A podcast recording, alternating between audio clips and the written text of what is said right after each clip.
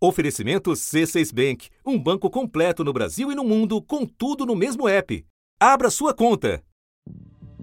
Tragédias em sequência. 153 cidades baianas decretaram situação de emergência por causa das chuvas na Bahia. Subiu para 422 o número de municípios em situação de emergência em Minas Gerais por causa das chuvas. É quase metade das cidades mineiras. Temporais que mataram 34 pessoas ali no estado de São Paulo. A cidade de Franco da Rocha, na região metropolitana, foi a mais atingida. Temporal que devastou a cidade de Petrópolis, na região serrana do Rio. A cidade está em situação de calamidade pública. Da Bahia ao Rio de Janeiro, precipitações muito acima da média. As chuvas são comuns no verão, mas alguns estados estão enfrentando enchentes históricas. Em Ilhéus, por exemplo, o dia do Natal teve mais chuva do que o mês de dezembro inteiro em 2020. O Centro Nacional de Monitoramento e Alertas de Desastres Naturais mediu 259 milímetros de chuva em apenas seis horas. Foi mais do que o esperado para o mês inteiro. Provocando perdas irreparáveis. Subiu para 25 o número de mortos por conta das chuvas na Bahia. 92 mil pessoas foram forçadas a sair de casa. No total, são 640 mil moradores atingidos. Começou a cair a terra. Então aí a gente só viu um grande barulho, tinha muita fumaça, a gritaria do pessoal. Eu só gritava, gritava muito alto para acordar minha mãe, acordar o meu pai, retirar eles de casa, porque a, na minha cabeça tudo isso aqui ia descer. Tá descendo tudo lá. Tá caindo tudo. Ai, meu Deus. Mãe, vem pra cá, mãe. Tânia, sai. Sai daí. Tá caindo mais barreira ainda. Tá caindo mais barreira. A ambulância passando, socorrendo um ferido. É, o número de mortos subiu para 104. 104 mortos, portanto, é, vítimas dessa tragédia. A chuva de terça-feira foi a maior já registrada na cidade em quase 90 anos de medições. E destruindo infraestrutura. São pontes destruídas, estradas deterioradas vias alagadas e povoados isolados. O Rio Cachoeira transbordou, atingiu um volume impressionante, mais de 10 metros acima do volume normal e atingiu muitas casas, inundou muitas ruas, avenidas e pontes aqui de Itabuna ficaram submersas. Nos pontos onde já não havia mais água, sobraram lama e prejuízo. Fábricas aqui da cidade também foram prejudicadas, principalmente os maquinários atingidos por essa enchente.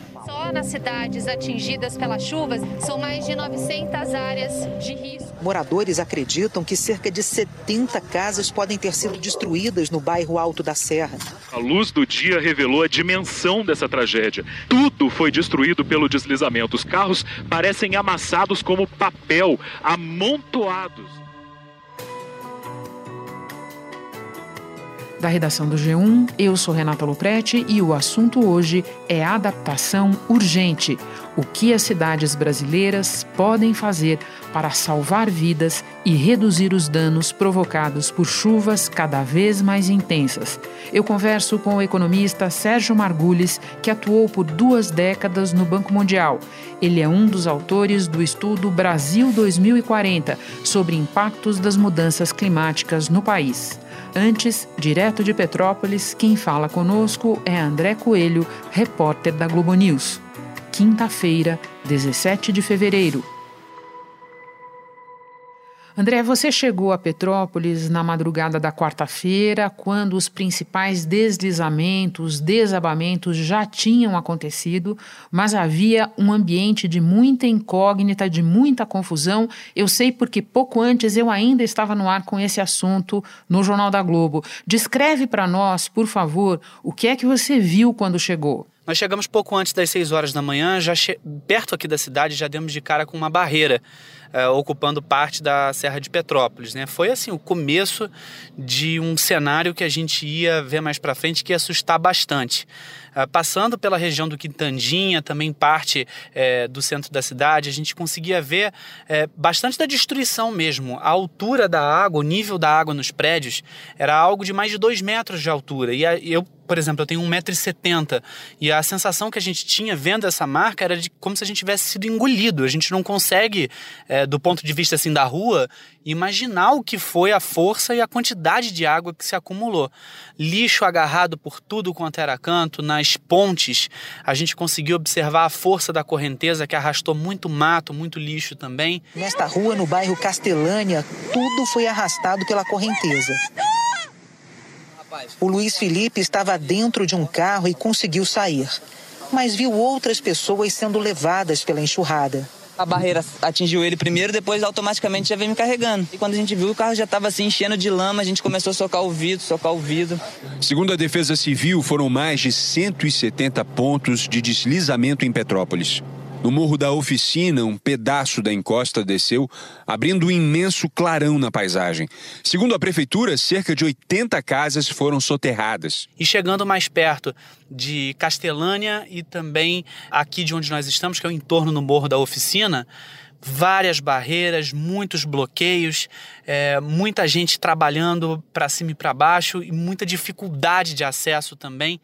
Toneladas de pedra e lama bloqueavam as ruas e dificultavam o socorro às vítimas. Está todo mundo ligado, a gente não consegue chegar em casa.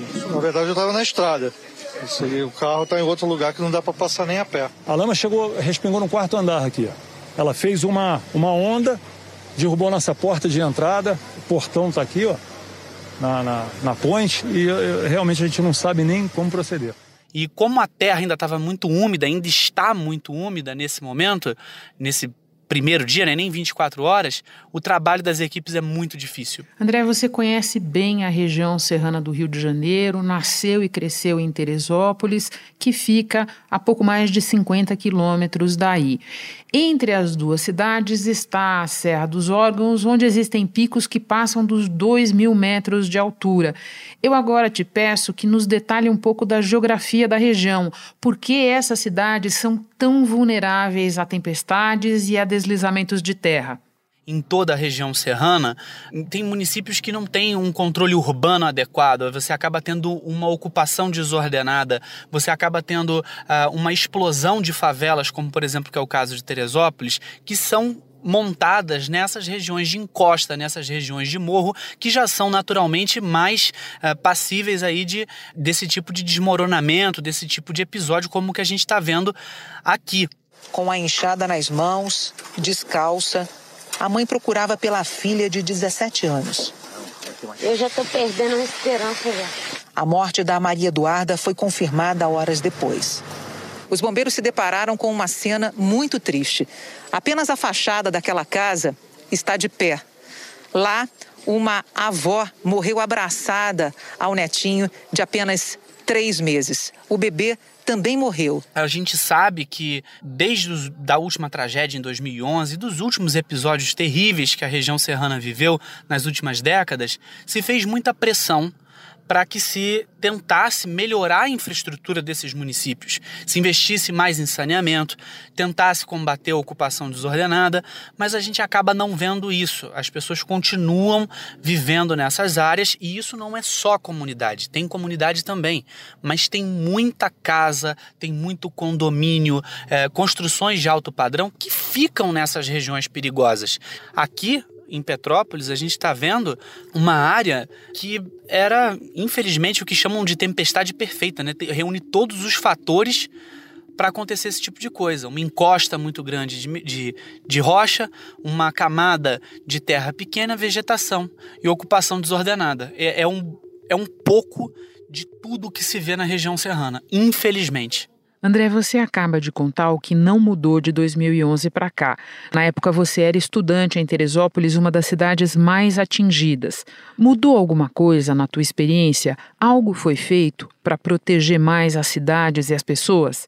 O que a gente observa, Renata, de diferente hoje é a importância e o hábito que a população da região serrana é, tem agora de obedecer às sirenes, né, os sinais sonoros uh, de aviso de risco de uh, deslizamento e uh, a orientação para que se deixem suas casas e procurem um ponto de apoio. Isso naquela época ainda era muito rudimentar, praticamente não existia, então a, a gente observa uma, uma presença maior disso. Mas vendo de perto, eu estou conversando com você, Renata, bem próximo aqui à área de resgate, onde estão fazendo aqui a retirada dos corpos. A cena da tragédia mesmo é a mesma coisa que a gente viu 11 anos atrás, 10 anos atrás. 11 anos depois do maior desastre natural da história do país, que deixou aproximadamente mil mortos e desaparecidos na região serrana do Rio, os avanços foram tímidos. A situação aqui quando você vê de perto a dor das famílias, quando você vê a dor de quem perdeu um parente, de quem perdeu um estabelecimento, de quem perdeu tudo, não não mudou nada. A, a, sensação que a gente tem é que o problema ainda está aqui. Aqui também, pelo menos 10 carros ficaram destruídos, retorcidos. Quando a água baixou, moradores encontraram corpos pela cidade. A gente viu tudo, a gente viu a levando tudo. O desespero levou os irmãos Evandro e Rafael a usarem as mãos para revirar os escombros. Era urgente. Os pais estavam soterrados. O corpo do seu Paulo César foi logo encontrado. Rafael chamava pela mãe. Assoviava, mas não ouvia resposta, apenas silêncio. E algo que me chamou muito a atenção um relato pessoal e sendo uma pessoa daqui, daqui, é que a gente sente que as pessoas estão muito mais envolvidas emocionalmente conforme a gente chega mais próximo às áreas uh, atingidas, mais atingidas. Conforme você se distancia um pouco, vai mais para o centro da cidade ou para as áreas que não foram tão atingidas, você sente as pessoas mais resignadas. Não vou dizer que são insensíveis, não é isso, mas parece que o choque de vivenciar esse tipo de tragédia meio que diminuiu. Parece que esse tipo de horror, esse tipo de situação terrível, meio que virou algo cíclico na região serrana, na cabeça das pessoas. Pelo menos é a sensação que a gente tem no, no olhar da população. Mas quando você chega mais perto, no local da tragédia, você vê que as pessoas mais próximas aqui é, estão profundamente feridas e arrasadas com o que aconteceu. André, muito obrigada por compartilhar o seu olhar e a sua apuração com a gente. Eu sei que você tem que voltar para o trabalho. Bom trabalho para você aí.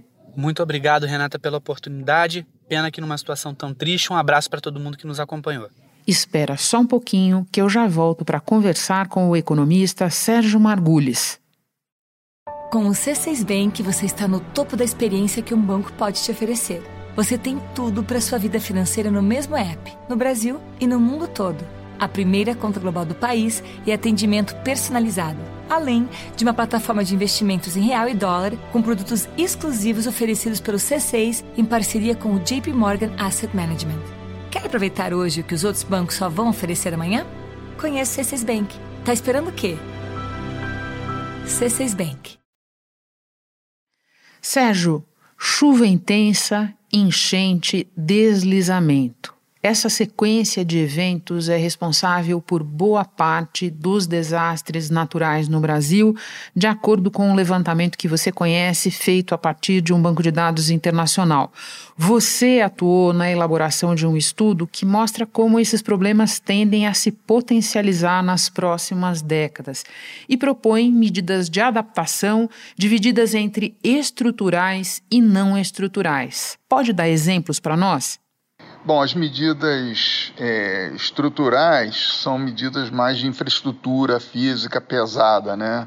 Por exemplo, os drenagens, classicamente, nesse caso das enchentes, os sistemas de drenagem, que são as, os sistemas de, de, de tubulações que coletam as águas das chuvas, né? E elas ocorrem tipicamente em grande intensidade e elas são obviamente necessárias para fazer um escoamento rápido dessa toda a quantidade de água que cai numa determinada cidade, num determinado ponto no, no tempo. As medidas não estruturais são medidas é, de mais longo prazo, do tipo você, por exemplo, manter as encostas florestadas, você é, manter também essas tubulações em boas condições de operação, revegetar o máximo que você puder uma cidade, sistemas de educação das pessoas, sistemas de alerta, evitar que as pessoas ocupem áreas vulneráveis de risco. Então, assim, você tem que fazer todas essas coisas ao mesmo tempo, né? A Folha de São Paulo publicou hoje que o governo do estado do Rio não gastou tudo o que podia na prevenção de tragédias. O Jornal Nacional apurou no portal da Transparência que a gestão de Cláudio Castro tinha mais de 770 milhões de despesas autorizadas, mas apenas 169 milhões foram gastos, só 22% do total. Renato, existe uma tendência que não é de um governo particular, né, que assim a, a famosa vontade, prazer pelas grandes obras, né, que tem grande visibilidade e que chamam muita atenção. Mas, na verdade, uma boa parte dessas obras não seria é, necessária se simplesmente o que nós já temos de capital físico fosse bem mantido. E esses exemplos aí da, dos dutos, das redes de esgoto, redes de abastecimento de água, de abastecimento de energia elétrica, enfim, você tem uma série de sistemas que simplesmente deveriam ser operados é, de, forma mais correta, né? Muitas cidades sequer conhecem qual é esse sistema de coletor de águas de chuvas, muitas cidades nem sabem, nem tem um mapa de o que está sendo coletado. Segundo o Instituto Nacional de Meteorologia, o volume de chuva que caiu em 24 horas é o maior registrado em Petrópolis desde o início das medições em 1932. Trata-se de um evento climático extremo. O fenômeno conhecido como supercélula é um dos mais difíceis de se prever. A eficiência do radar é ir acompanhando o deslocamento e ir tentando avisar antes de que a chuva chegue. Mas neste caso a chuva surgiu em cima de Petrópolis e permaneceu ali praticamente até dissipar. Não existe modelo, metodologia, instrumento, ferramenta possível que permita prever uma chuva dessa magnitude. A partir da tua experiência internacional, que programas ou políticas implementados em outros lugares você diria que poderiam nos indicar caminhos para que as nossas cidades enfrentem melhor as chuvas extremas? Todas as cidades, ou a grande maioria das cidades do mundo inteiro, enfrentam eh, problemas de inundação. Tá? É quase impossível você nomear alguma cidade que não esteja que não tem alguma ocorrência dessas inundações. Vídeo é lá na Alemanha agora. Pelo menos 92 pessoas morreram e mais de mil estão desaparecidas né, por causa das fortes chuvas que provocaram inundações. Impressionante. As águas tomaram as ruas de várias cidades com correntezas violentas. Milhares de casas e edifícios foram destruídos. São as piores chuvas dos últimos 20 anos na Europa. Tem a questão da riqueza dos países, tá certo? É, os países é, mais ricos, eles estão muito melhor preparados do que nós. Por quê? Porque as infraestruturas funcionam, elas, têm, é, elas não são limitadas. Tá? O, o, por exemplo, os sistemas de drenagem deles, além de serem operacionais, serem bem mantidos, eles são dimensionados com uma capacidade muito maior do que os nossos. Então, você tem uma questão aí que os exemplos dos países mais ricos, eles é, é uma tendência natural do desenvolvimento. E nós somos pegos um pouco de calça curta, por quê? Porque dá uma mesma chuva aqui, uma mesma chuva em Nova York, o impacto aqui tende a ser muito maior aqui, porque a gente tem uma infraestrutura menos resiliente, menos preparada. O município de Petrópolis chegou a instalar sirenes de alerta e realizar algumas obras de contenção. Em 2018 foi lançado um plano para redução de riscos. O estudo mapeou 234 áreas mais vulneráveis a enchentes e deslizamentos e recomendou o reassentamento de mais de 7 mil famílias que vivem em áreas de alto risco, mas pouca coisa saiu do papel. E é uma questão de renda realmente e é uma questão de desenvolvimento, de nível de desenvolvimento. A resiliência dos países a esses choques climáticos está diretamente relacionada ao seu nível de renda e informação. Sérgio, você falou em renda, em desenvolvimento. Eu quero terminar te mandando uma pergunta sobre recursos. Muitas vezes, quando a gente olha o poder público nas diferentes esferas de governo, constata que não é gasto nem mesmo o que está previsto no orçamento, nos orçamentos, para prevenir desastres, para manter a infraestrutura. Qual é a grande dificuldade? Renato, tem dois aspectos. Um, é, e aí é o inevitável é, situação presente do nosso governo nível federal. um governo que não, já não acredita, né, tende a negar a, a, existência do problema climático e mais ainda a nossa participação e responsabilidade por ele, isso de um lado não ajuda absolutamente nada, tá? Você não não está é, atento e, e, levando isso muito a sério, é, é você está indo contra a ciência em primeiro lugar. E a outra questão é assim, por que, que não se faz as coisas que estão prescritas, né? Escrito, avisado, cantada, a bola está cantada, né? Não tem novidade, assim, as pessoas que estão em áreas de risco estão expostas a a gente sabe disso. Isso não é específico à questão climática e a mudança do clima atual. Já, a gente já tem esse conhecimento. Só que ah, essa aqui é uma obra que demora dois anos para ser, ser, concluída e a gente não sabe exatamente qual é o benefício. Claro, a gente não sabe qual é o benefício até a hora que dá uma chuva dessas, né? Aí morrem 40 pessoas, morrem 60 pessoas já, né? Teve a chuva lá de Teresópolis há, há 10 anos atrás, um pouco mais. A mesma situação que você descreveu aconteceu, né? Assim, imediatamente aquela recursos não faltavam, chegaram os recursos e depois quando se olha o que foi implementado, nada foi implementado e não foi implementado não só em Teresópolis como também não foi implementado na cidade vizinha que é Petrópolis e que aconteceu a mesma coisa, ou seja, a expressão é forte, né? mas tem que acontecer uma desgraça para a gente se, se, dar conta e o mundo mexer. É, infelizmente tem um pouco de verdade nisso, né? Assim, o mundo se move dessa maneira, né? No, tem que esperar ter uma, duas, três vezes, aí na terceira vez as pessoas finalmente acreditam nisso. Enfim, essa é uma bola cantada das ciências, a mudança do clima é um, é um fato, já está acontecendo. É, é, esses eventos extremos tendem realmente a acontecer com maior intensidade e com maior frequência. As soluções são tipicamente conhecidas, não tem nada assim de mirabolante no sentido que puxa isso é uma coisa de ficção científica, que é muito difícil. Não é. As condições é isso mesmo: drenagem, as soluções mais ou menos conhecidas. Agora elas têm que ser implementadas, os governos têm que levar isso a sério e o financiamento tem, né? Tem porque a gente está disposto a pagar qualquer coisa para não deixar esse tipo de tragédia acontecer de novo, né? Sérgio, muito obrigada pelas explicações todas. Bom trabalho para você. Obrigado você, é muito prazer e um bom programa aí.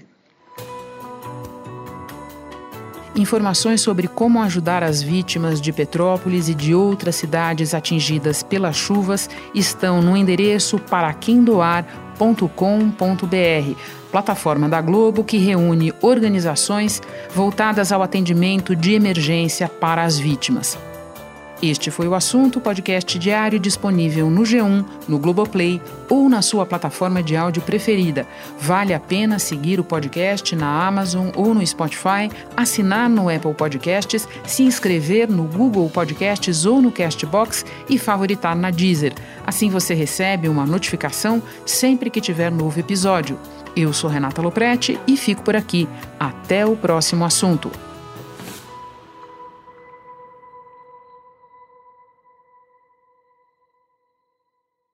Você no topo da experiência financeira que um banco pode oferecer. Escolha um banco completo no Brasil e em qualquer lugar do mundo. Abra sua conta no C6 Bank.